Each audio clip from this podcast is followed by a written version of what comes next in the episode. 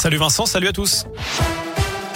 Et à la une, le retour du masque à l'école pour les écoliers de 39 départements dès lundi, annonce de Gabriel Attal tout à l'heure, le porte-parole du gouvernement.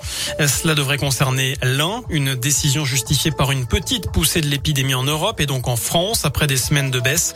Dans l'un, le taux d'incidence atteint 62 cas pour 100 000 habitants. Les écoliers vont donc devoir porter le masque. Même chose dans le Rhône, l'Isère et les Deux-Savoie. Par contre, le seuil d'alerte n'est pas dépassé en Saône-et-Loire. Une enquête de satisfaction menée à Bourg. Événements, rando, baignade, gastronomie logement, en famille, entre amis, en couple ou en solo. L'Office de tourisme veut connaître vos habitudes touristiques et avoir votre avis sur les offres proposées.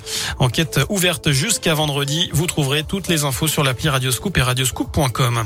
Dans le reste de l'actu 9h22, c'est depuis 7h ce matin que les femmes travaillent gratuitement et ce jusqu'à la fin de l'année.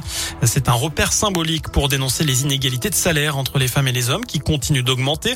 16,5% cette année, un point de plus que l'an dernier. Ce matin, deux députés ont présenté un budget de la dernière chance pour faire enfin avancer l'égalité femmes-hommes. Cette euh, personne condamnée après des tweets antisémites contre Miss France, April Benayoum, la première dauphine de Miss France, qui avait mentionné ses origines israéliennes lors de l'élection en décembre dernier. S'en était suivi un déferlement de messages de haine sur Twitter. Les sept accusés ont été condamnés à des amendes allant de 300 à 800 euros. Ils devront aussi verser un euro de dommages et intérêts à la plaignante et à plusieurs associations de lutte contre le racisme. En foot, le Paris Saint-Germain joue à Leipzig ce soir en Ligue des Champions et puis en Ligue Europa, l'OL recevra le Sparta Prague demain à 18h45. Enfin, l'association Paysage de France a dévoilé son classement annuel des communes les plus moches de France et parmi les quatre villes lauréates, les biens on retrouve le village de Montalieu version en Orisère dans la catégorie campagne publicitaire. L'association dénonce la présence de trop de panneaux publicitaires pour la plupart illégaux.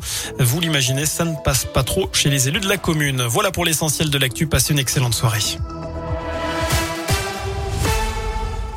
Et merci.